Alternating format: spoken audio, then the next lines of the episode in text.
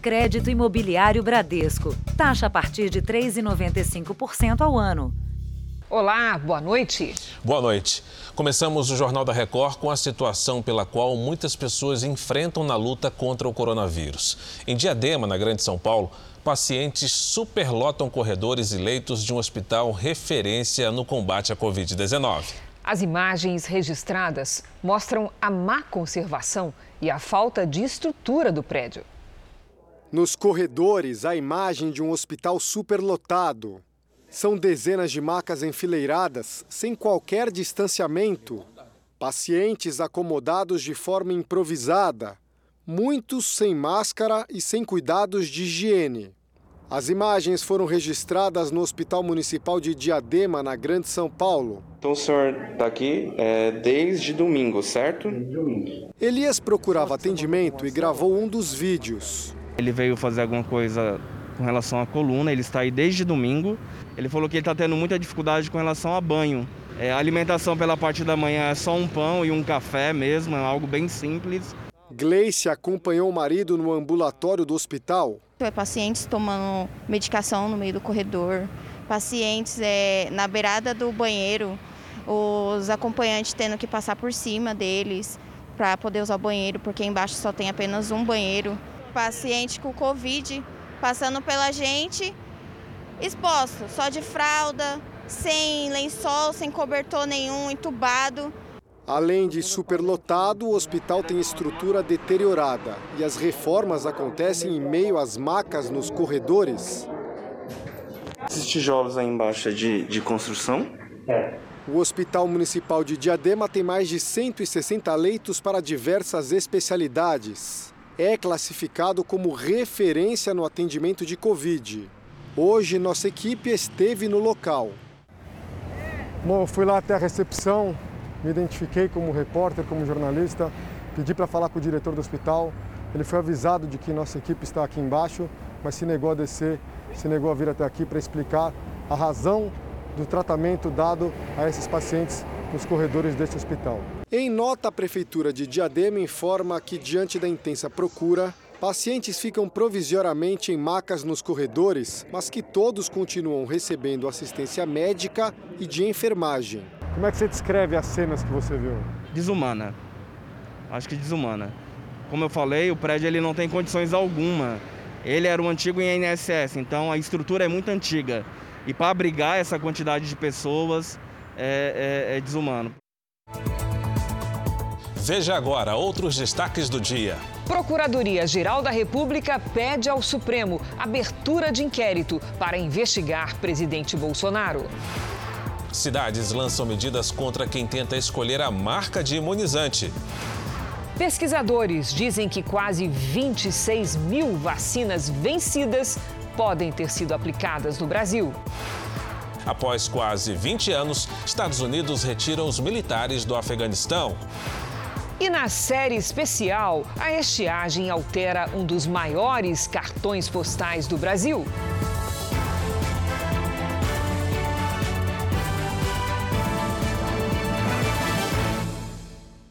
Oferecimento Open Finance Bradesco. O poder de experimentar o futuro.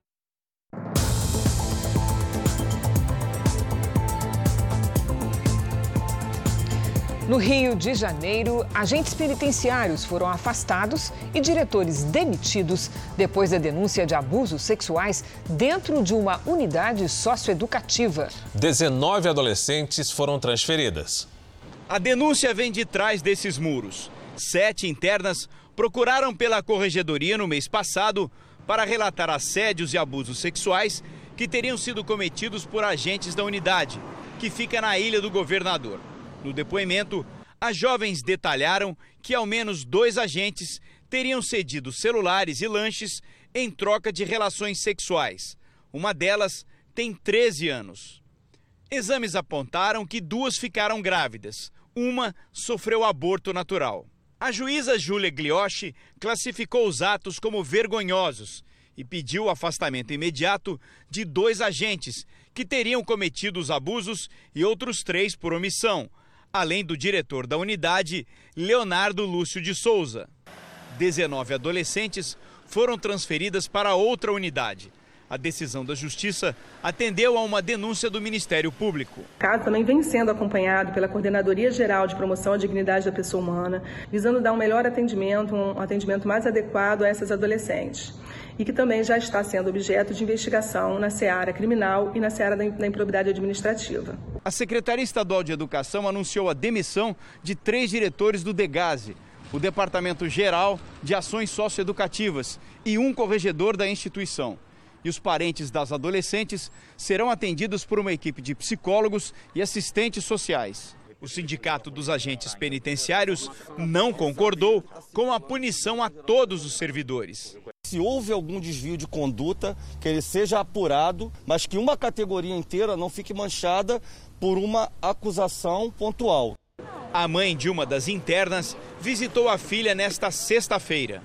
Eu sei que ela foi abusada num agente daí de dentro. Elas estão aí para ser cuidadas, né? não para ser abusadas.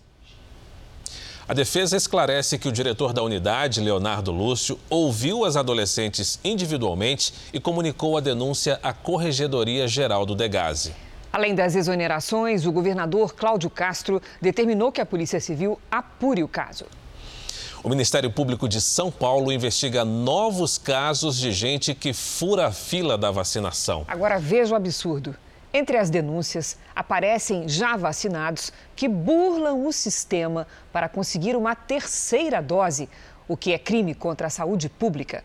Uma das pessoas chegou até a postar o que fez em uma rede social. A médica veterinária Jussara Soner já tinha recebido as duas doses da Coronavac no começo do ano e tomou uma terceira nesta semana, da Janssen. Exibiu a façanha numa rede social, onde disse ter ficado bastante incomodada por ter tomado o que chamou de vacina e que agora está liberada para viajar para onde quiser. A veterinária explicou que procurou um posto de saúde no município de Guarulhos, na Grande São Paulo, num bairro meio que de favela, onde não havia computadores. E ainda debochou. Quando cair no sistema, será tarde demais. Procurada, a veterinária Jussara Soner não respondeu aos nossos contatos. Fraudes como essa têm sido registradas em outras cidades do Brasil. No Distrito Federal, a Secretaria de Saúde investiga três denúncias contra professores que teriam recebido uma terceira dose também da vacina Janssen. Em Limeira, no interior de São Paulo, também foram três casos. As vacinas foram aplicadas em postos drive-thru, onde não havia um sistema integrado de comunicação com o SUS. Esses três casos, as pessoas aproveitaram dessa situação uh, que é feita o registro na ficha e omitiram a informação que já tinham tomado as vacinas anteriormente. Nós entendemos que é um fato criminoso e, se for constatado de fato, encaminharemos ao Ministério Público para que tome as medidas legais cabíveis. Além de ter que pagar multa, que aqui no estado de São Paulo varia de R$ 1.500 a 100 mil reais, a pessoa que burlou o sistema para tomar uma dose extra de vacina pegou a vez de alguém que ainda não foi imunizado e, por isso, responde por crime contra a saúde pública, com pena prevista de um mês a um ano de reclusão.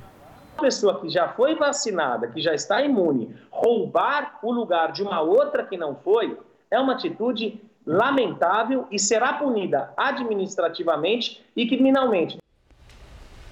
Outro mau exemplo, que não chega a ser crime, é a tentativa de escolher a marca da vacina na hora da aplicação. Isso não só atrapalha a logística do Plano Nacional de Imunização, como coloca a própria pessoa em risco. Algumas cidades começam a criar regras para impedir essa atitude.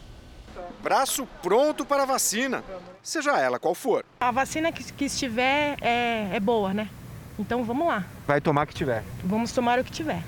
Agora, em São Caetano do Sul, na região metropolitana de São Paulo, é assim. Para receber a vacina contra a Covid-19, a pessoa precisa agendar antes e só fica sabendo qual a marca do imunizante no momento da aplicação. Não faz sentido você ter o direito à vacina, poder tomar a vacina e querer escolher a vacina. Quem chega nessa hora e desiste por causa da marca, tem o CPF bloqueado no sistema e assina um termo de recusa. Se a pessoa se nega a assinar, dois funcionários assinam como testemunhas. O nome do desistente vai para o fim da fila e ele só vai poder se imunizar quando terminar o calendário de vacinação com as pessoas de 18 anos. Aqui em São Bernardo do Campo, também na Grande São Paulo, a Prefeitura adotou a mesma estratégia para evitar os chamados sommeliers de vacina, aquelas pessoas que ficam tentando escolher a marca do imunizante.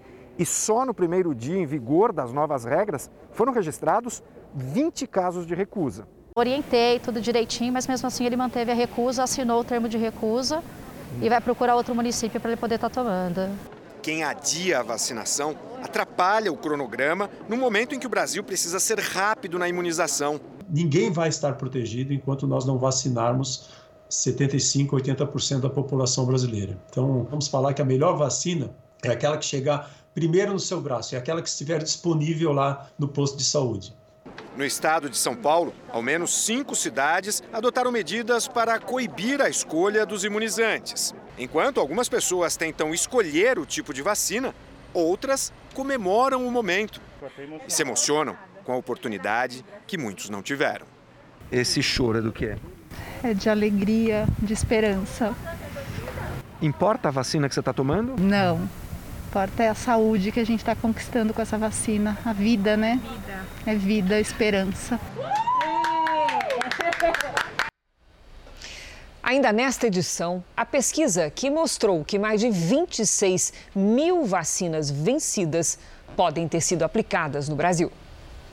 Vamos agora aos números de hoje da pandemia. Segundo o Ministério da Saúde, o país tem 18 milhões 687 mil casos de Covid-19. São quase 522 mil mortos. Foram 1.857 registros de mortes nas últimas 24 horas. Entre ontem e hoje, 58 mil pessoas se recuperaram. No total, já são 16 milhões 989 mil pacientes curados e mais de 1 milhão 176 mil seguem em acompanhamento. Uma locomotiva que foi arrastada pela avalanche de lama no estouro da barragem da Vale, em Minas, foi achada pelos bombeiros quase dois anos e meio após a tragédia.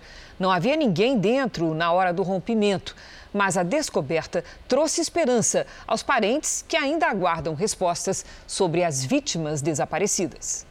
A locomotiva estava sob a lama endurecida a 15 metros de profundidade e a um quilômetro e meio da barragem que se rompeu em janeiro de 2019. Esta imagem mostra o momento em que os rejeitos de minério chegam ao terminal ferroviário. Seguida por um rastro de poeira, a lama arrasta, como se fosse folha de papel, a locomotiva de 170 toneladas. As buscas haviam sido interrompidas em março por causa da pandemia, mas foram retomadas em maio. A locomotiva pertencia a uma empresa de transporte terceirizada que prestava serviço para a Vale.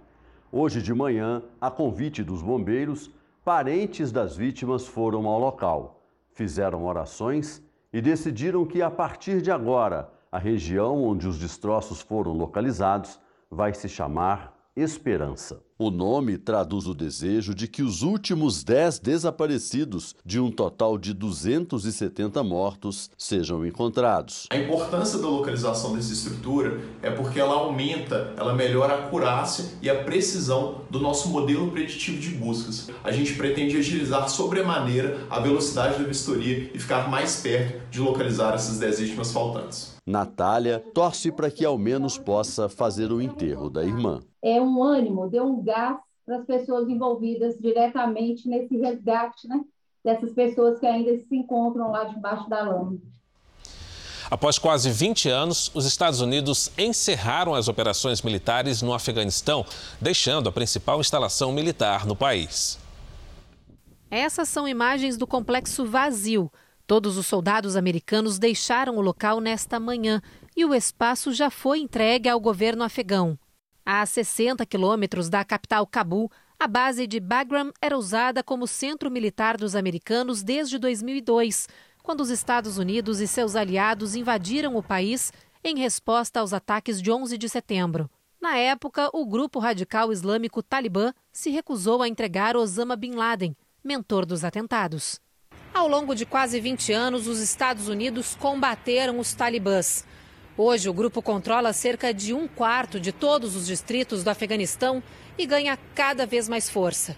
Especialistas acreditam que a saída das tropas americanas do país parte de um acordo de paz assinado em fevereiro de 2020. Aumenta o risco de uma nova guerra civil. Para o chefe do Conselho para a Reconciliação Nacional, o perigo é eminente. So that's the danger. Hoje, ao ser questionado sobre a retirada das tropas, o presidente Biden se irritou com os jornalistas. Disse que os afegãos têm capacidade de sustentar o próprio governo. O democrata ainda falou que não responderia mais às perguntas porque queria falar sobre coisas felizes. Veja a seguir: Procuradoria-Geral da República pede ao Supremo Tribunal Federal abertura de inquérito contra o presidente Bolsonaro. E na série especial, o segundo maior rio do Brasil agoniza por causa da estiagem.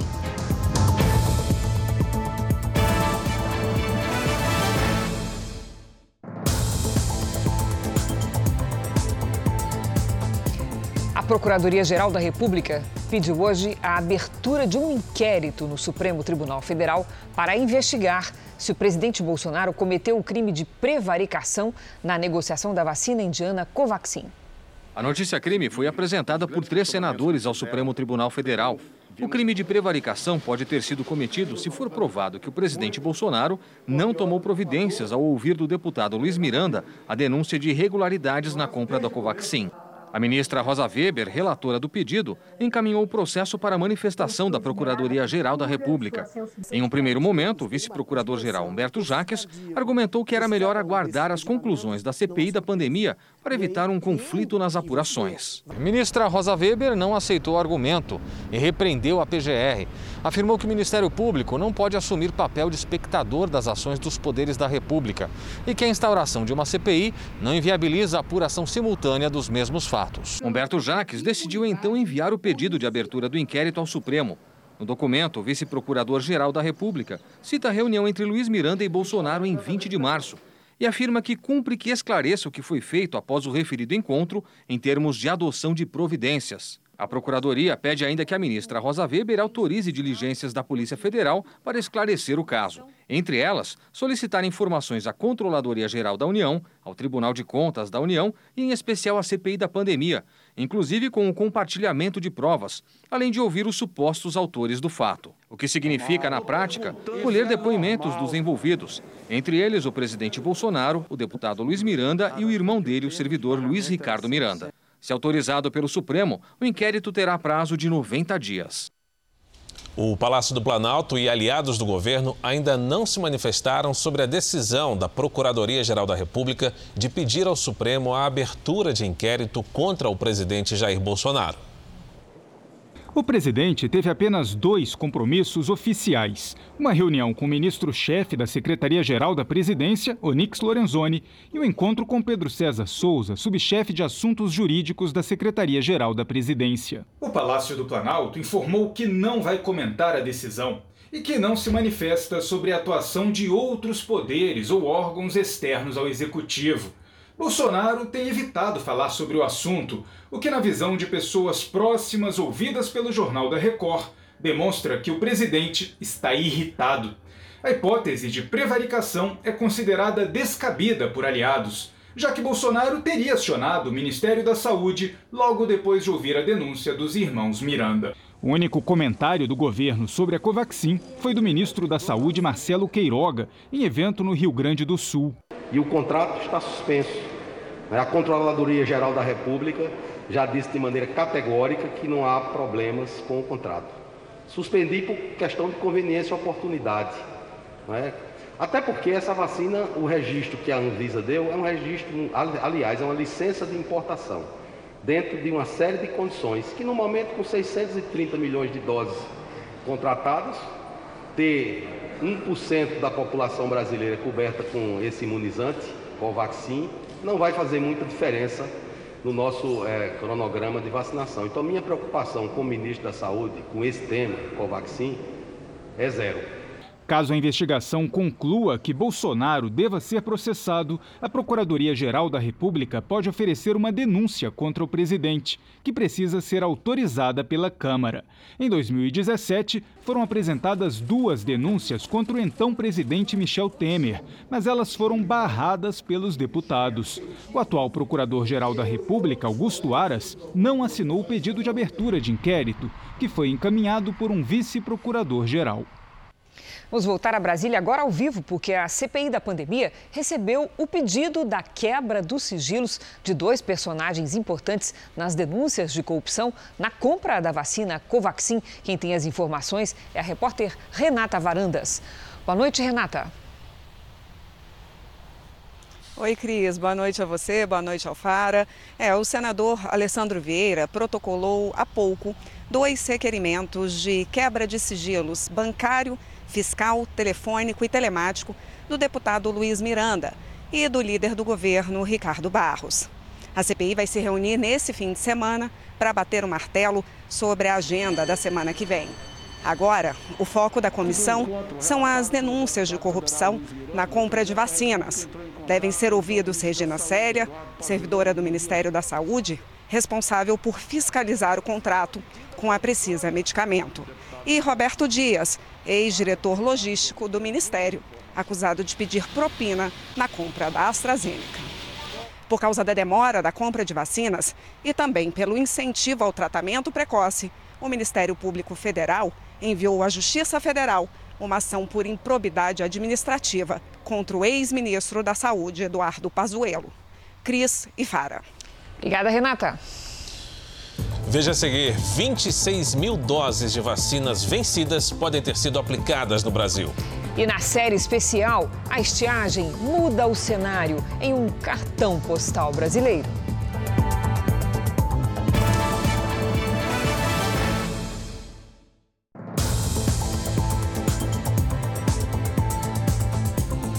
Após três quedas seguidas, a produção industrial brasileira teve alta de 1,4% em maio. O setor que teve o maior impacto nesse crescimento foi o de alimentos. Um dos destaques foi a indústria farmacêutica, que cresceu 8% no último mês.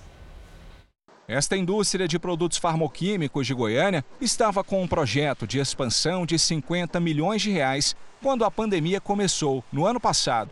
Ao invés de suspender os investimentos, a empresa decidiu acelerar. Nesse projeto foram contratados mais de 270 colaboradores só nesse projeto. Continuamos contratando no momento de desemprego forte, a empresa vem investindo. Com a alta, a produção industrial brasileira atingiu o mesmo patamar de fevereiro de 2020, ou seja, o nível pré-pandemia. No ano, o setor acumula alta de mais de 13%. No começo do ano, a indústria brasileira sofreu muito com as medidas de distanciamento social que paralisaram a produção e também geraram escassez de insumos de importantes atividades aqui no país. No mês de maio, nós tivemos uma certa normalização nesse sentido. Com a vacinação e a retomada da economia, a tendência é recuperar o tempo perdido. Alexandre está otimista. Nós acreditamos muito na força do setor, acreditamos muito no Brasil, entendemos a retomada agora que vai ter no segundo semestre, desde maio já os números mostrando, e a gente acredita cada vez mais. Um avião com 94 deportados dos Estados Unidos chegou na tarde de hoje a Minas Gerais. Este é o quarto voo com brasileiros que estavam ilegais no país só nesse ano. Desde 2019, quando houve um endurecimento das leis imigratórias norte-americanas, foram 26 voos com brasileiros deportados. As apreensões de uma droga feita em laboratório com efeitos semelhantes à maconha cresceram em São Paulo. Isso é o que revelam as análises feitas no laboratório de toxicologia da Polícia Paulista. Mais uma apreensão chega ao Instituto de Criminalística. É assim o tempo todo. O suposto entorpecente é analisado pela Polícia Científica. No ano passado, foram 21 mil casos. 90% deles se referiam a cocaína ou maconha. Os outros 10% são divididos entre substâncias voláteis, comprimidos e selos de papel. É nesse percentual menor que costuma estar escondido um grande problema: as drogas sintéticas feitas em laboratório.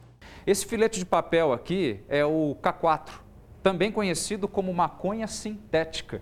Em laboratório, os traficantes conseguem reproduzir um princípio ativo bem similar ao da maconha original. Daí, eles espalham essa substância aqui pelo papel, que depois acaba sendo consumida também na forma de cigarro. Só que tem um detalhe: esse aqui, o K4, pode ser até 100 vezes mais forte do que essa aqui, ó, a maconha original.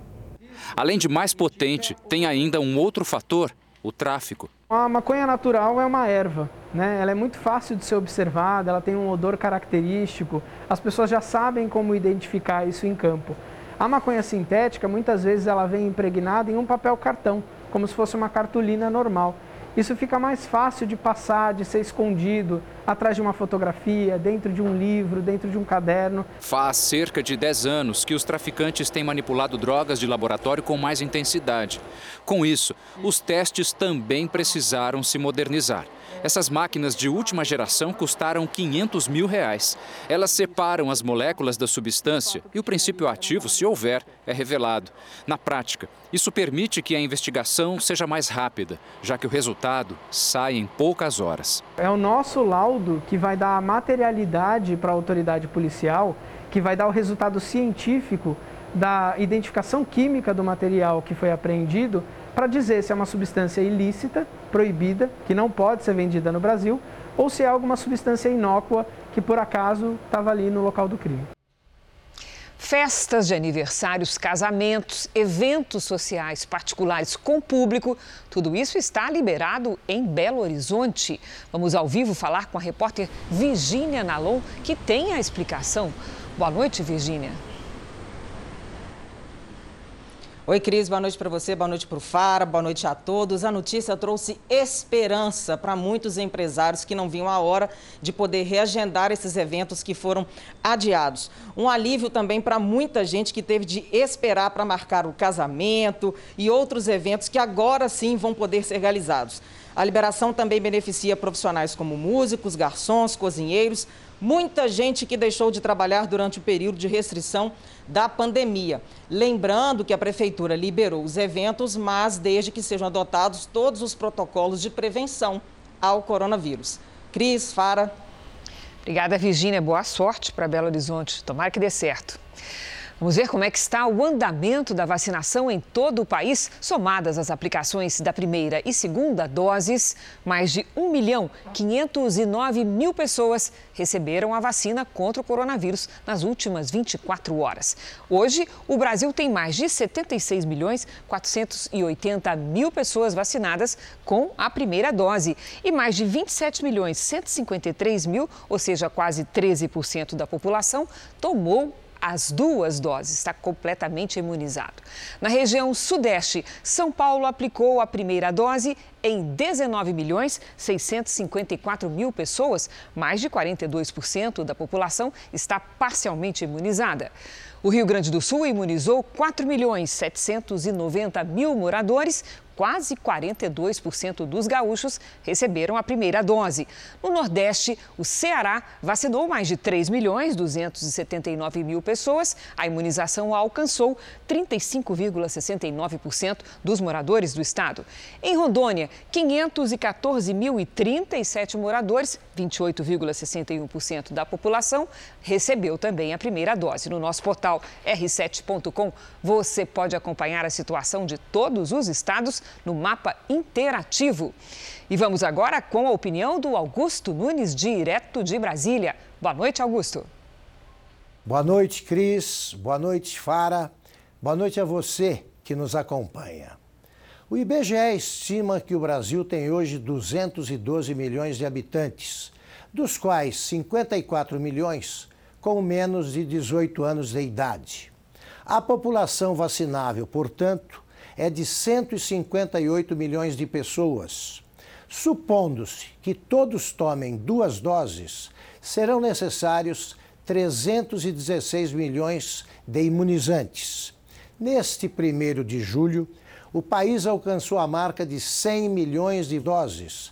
As notícias animadoras não param por aí.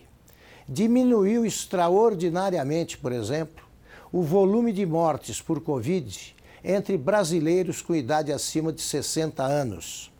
Já faz quase um mês que o país vem registrando quedas constantes no número de óbitos e nos casos de coronavírus. O patamar é alto, mas parou de subir. Para que os efeitos revigorantes da vacinação em massa proliferem também no Brasil, precisamos redobrar as medidas de distanciamento social, usar máscaras e entender que concentrações são comparsas do coronavírus.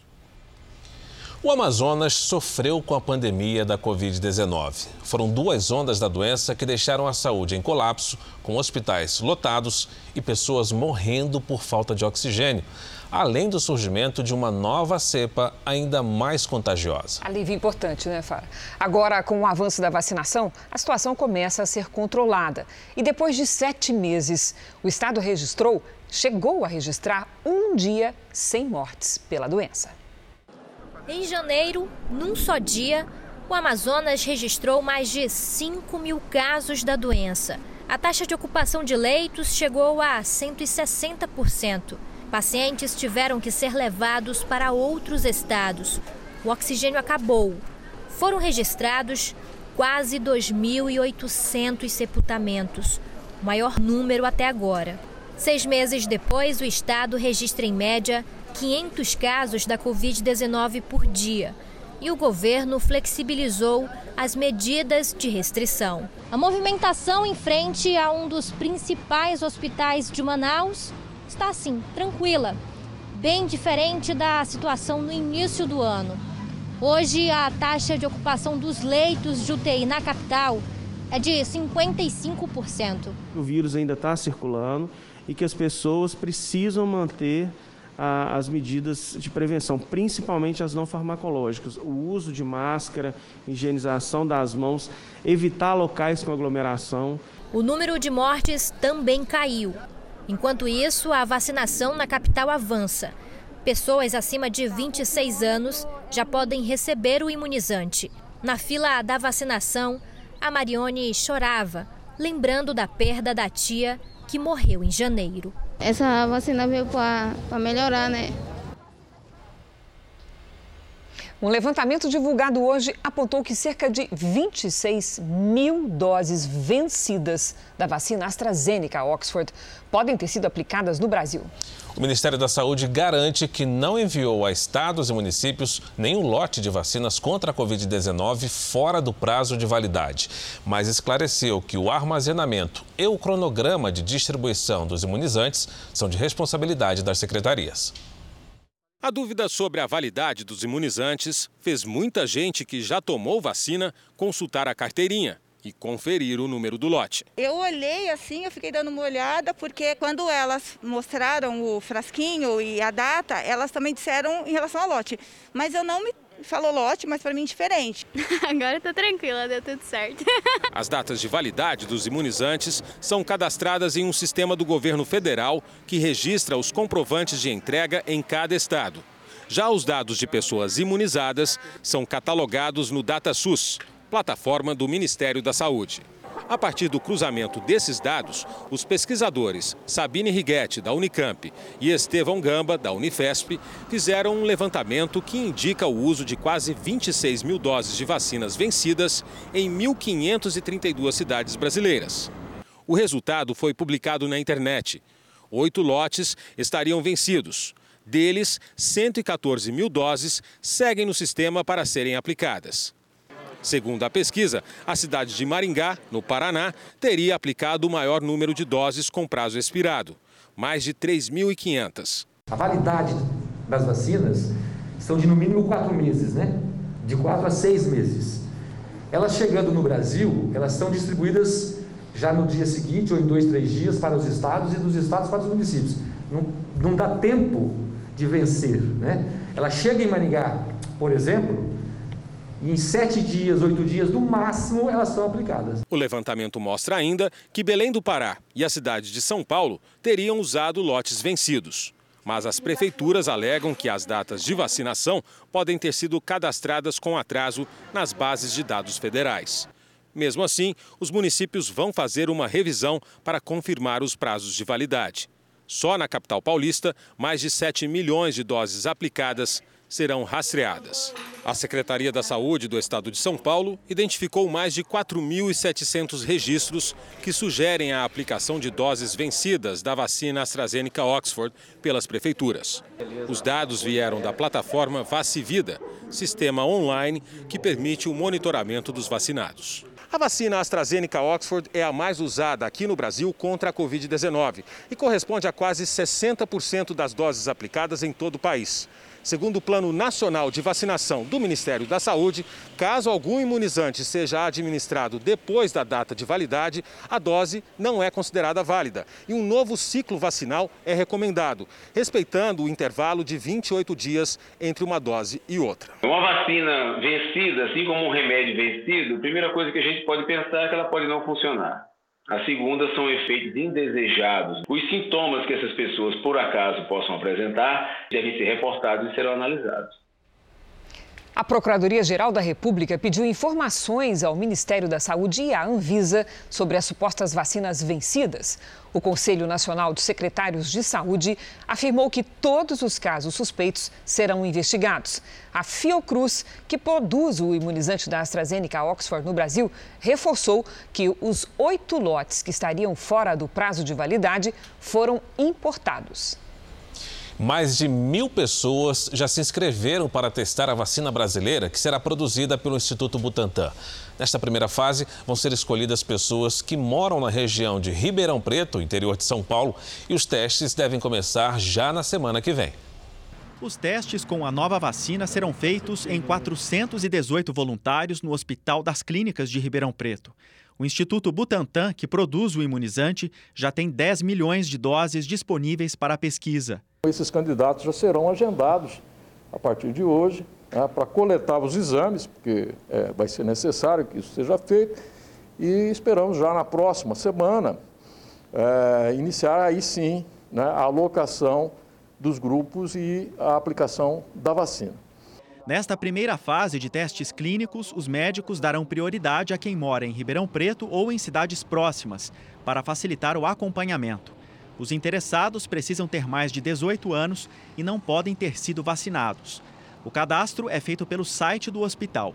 Mais de 1.100 inscrições foram registradas em menos de um dia. A gente vai começar a avaliar alguns critérios de inclusão e exclusão do estudo. Então é uma pré-triagem. Então a pessoa vai dizer se tomou vacina nos últimos 28 dias, se já teve Covid ou não, e alguns critérios, por exemplo, que a gente vai considerar como exclusão para o estudo. A identidade dos inscritos fica sob sigilo. A proteção do imunizante será analisada depois da comparação com resultados com grupos que já receberam outras vacinas e também com quem já foi contaminado pela Covid-19. Se a vacina passar nos testes, a meta é produzir um milhão de doses por dia.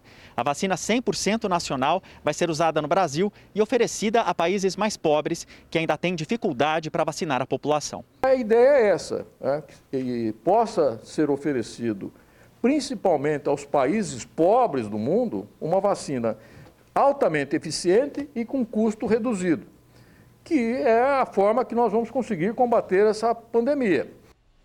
E um estudo da farmacêutica Janssen constatou que a vacina da empresa é eficaz contra a variante Delta do coronavírus. A pesquisa ainda está em andamento, mas a informação foi divulgada antecipadamente por ser considerada relevante. E hoje começou na região de fronteira do Brasil com o Paraguai e a Bolívia a vacinação em massa com o imunizante. A vacinação fará parte de um estudo do Ministério da Saúde, conduzido pela Fiocruz.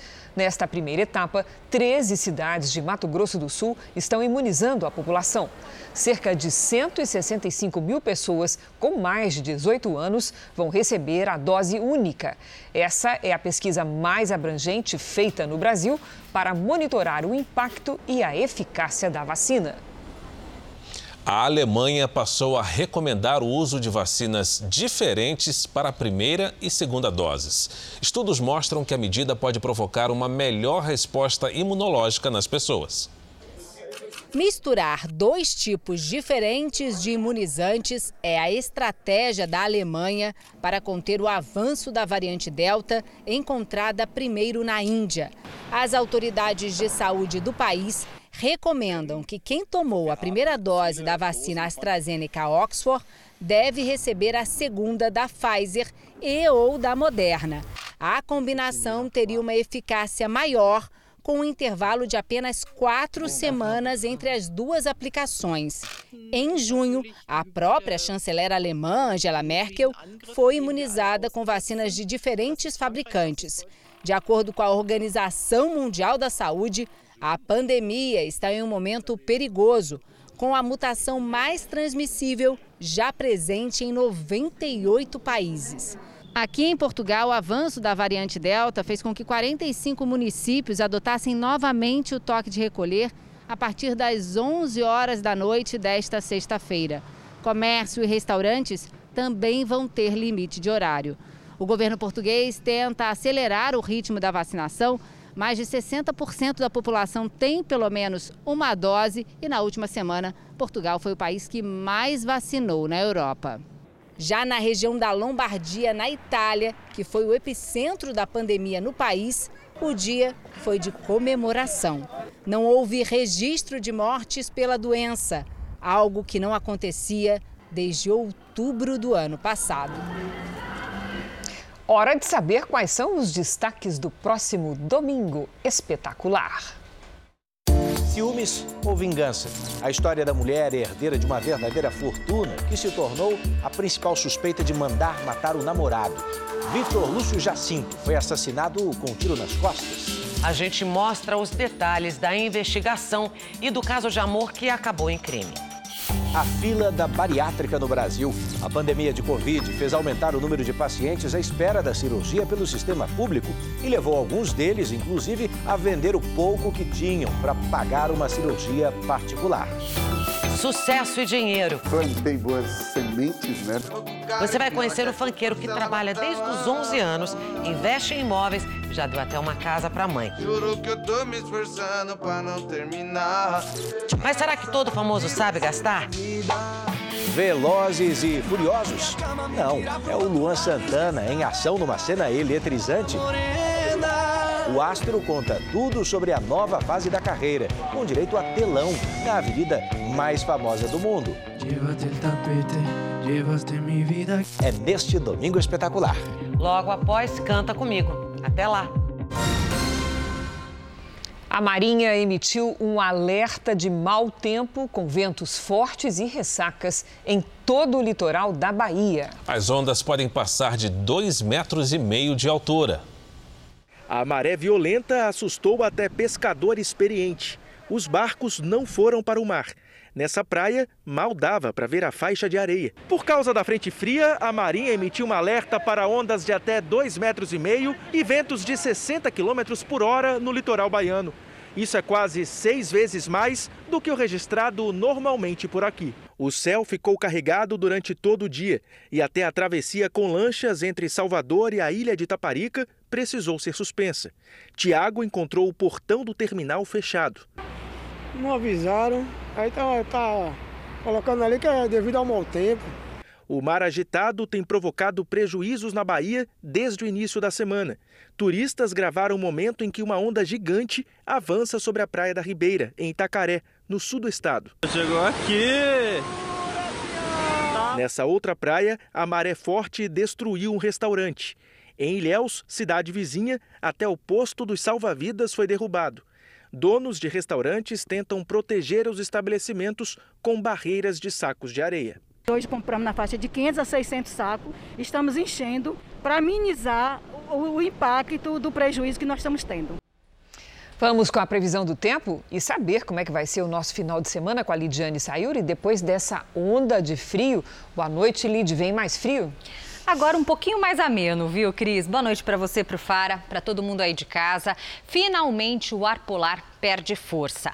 Prova de que vai fazer menos frio são as áreas com chance de geada. Neste sábado, o fenômeno pode acontecer apenas nos pontos mais altos das serras gaúcha e catarinense, que devem amanhecer com temperaturas próximas do zero grau.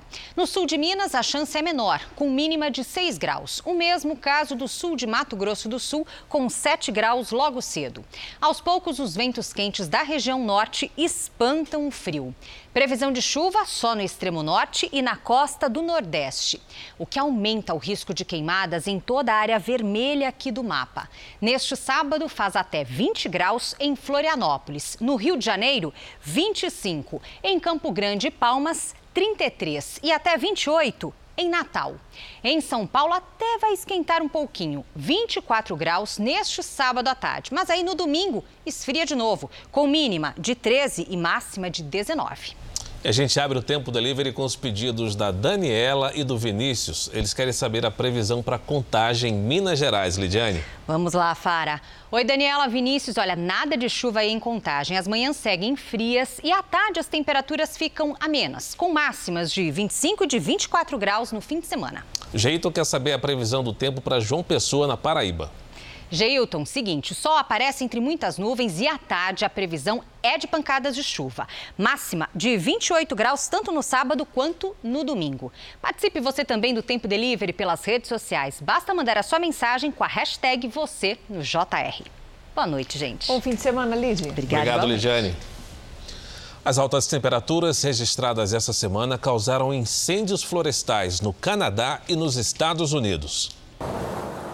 Os 250 moradores de Little, no oeste do Canadá, tiveram que deixar a região quando o fogo chegou à cidade. Casas foram atingidas e a estrada ficou coberta de fumaça. Já nos Estados Unidos, um helicóptero ajuda nos trabalhos no norte da Califórnia. Pelo menos 8 mil pessoas tiveram que sair das próprias casas enquanto bombeiros combatem as chamas. Autoridades afirmam que mais de 80% dos focos de incêndio continuam descontrolados. As Filipinas entraram em estado de alerta depois que um vulcão expeliu uma nuvem de gás a mil metros de altura. Em um vídeo divulgado nas redes sociais, é possível ver o momento da explosão. O vulcão Tal-A é considerado pequeno, mas mortal. O dióxido de enxofre lançado na atmosfera provoca uma neblina espessa pelas cidades da região, entre elas a capital, Manila. Quase 15 mil pessoas ficaram desabrigadas. O rio Paraná alimenta metade dos reservatórios das principais hidrelétricas do país. Mas este ano, o que impressiona é o volume baixo deste enorme curso d'água, que é fonte de energia para o Brasil. E isso se reflete em um importante cartão postal: as Cataratas do Iguaçu. Uma imagem, um símbolo de um país com muitos rios e quedas d'água. Nos últimos meses, quem chega às cataratas do Iguaçu corre o risco de encontrar ela assim. Não é só aqui. Trechos enormes de rios importantes para o Brasil lembram áreas secas do sertão brasileiro.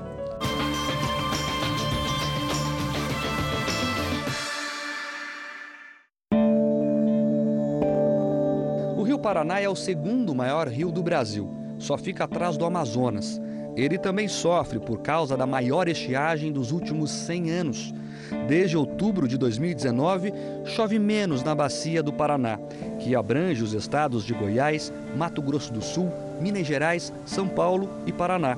A situação é tão grave que, pela primeira vez na história, o Sistema Nacional de Meteorologia emitiu um alerta de emergência hídrica. Aqui na beira do rio fica bem perceptível os efeitos da estiagem. Ali fica a Ponte da Amizade, que liga o Brasil ao Paraguai. Neste ponto, o Rio Paraná recuou cerca de 60 metros. É possível caminhar em cima das rochas que antes eram o leito do rio. Clinton pesca aqui há 12 anos, mas ultimamente encontra dificuldades. A gente tenta vir aí para, às vezes, final de semana, trazer a família para se divertir aí. É gostoso, porque é uma paixão nossa, né? Aí, mas é muito complicado com o rio baixo assim, a espécie de peixe não param muito próximo a nós aqui, né? E fica mais complicado para pegar eles. E a pesca é só uma das preocupações. A correnteza do Rio Paraná alimenta metade dos reservatórios das principais hidrelétricas do país. Eu diria que é o ponto de maior atenção nossa, justamente por conta de duas usinas, né, duas grandes usinas, Jupiá e Porto Primavera, né, onde é, nós temos que reduzir essas vazões, para garantir que essa água ela, ela permaneça dentro da bacia do, do, Paraná para que ela possa ser usada, utilizada posteriormente, tanto para fins de energia elétrica, né, como para usos múltiplos. A seca já afeta a produção de energia. Itaipu, a maior hidrelétrica das Américas, funciona com metade da capacidade operacional do reservatório. Para preservar o volume do reservatório, Itaipu desligou turbinas. Nesse momento, apenas 9 das 20 estão em funcionamento. A queda na produção de energia já é de 10% e a expectativa não é nada boa para os próximos meses. Até setembro não há nenhuma expectativa de alteração desse cenário é, de escassez. Os números são impressionantes. Itaipu é responsável por 11% de toda a energia consumida no Brasil. Mesmo com a redução do nível do reservatório, a direção da usina diz que a hidrelétrica não vai parar. É importante destacar que, apesar desse impacto na produção, a Itaipu continua atendendo todos os montantes de energia que estão sendo demandados tanto pelo Brasil como pelo Paraguai. E não é só o Rio Paraná que sofre. O Iguaçu, que começa na região de Curitiba e termina na fronteira com o Paraguai e a Argentina, também vive seus piores dias. O rio abastece seis hidrelétricas. A Companhia Paranaense de Energia diminuiu a vazão para continuar gerando energia nos próximos meses sem depender da chuva. E não é só a produção de eletricidade que mudou no Rio Iguaçu. As cataratas do Iguaçu normalmente têm em suas quedas um milhão e meio de litros por segundo. Mas agora, a vazão de apenas 300 mil litros, uma redução de 80%, que transformou as imponentes cataratas em fios d'água. Realmente, acho que se estivesse cheio, deve ser ainda mais bonito, né? Mesmo com os níveis baixos e a falta de chuvas nos próximos meses, o operador nacional do sistema diz que não há risco de apagões e que não existem estudos para racionamento de energia no país. Mesmo assim, houve acionamento das termoelétricas. É a questão do aumento do custo. Isso é uma realidade. Né? O custo de produção de energia elétrica com as termoelétricas é maior do que a produção de energia com as hidroelétricas. Essa semana, o governo fez um pedido claro e direto: economizar. Parece ser, hoje, o único caminho para evitar a seca, a sede e momentos assim, no escuro. O Jornal da Record termina aqui. A edição de hoje na íntegra e também a nossa versão em podcast estão no Play Plus e em todas as nossas plataformas digitais. E à meia-noite e meia tem mais Jornal da Record. Você fica agora com a novela Gênesis. Boa noite e ótimo fim de semana para você. Excelente noite para você e até amanhã.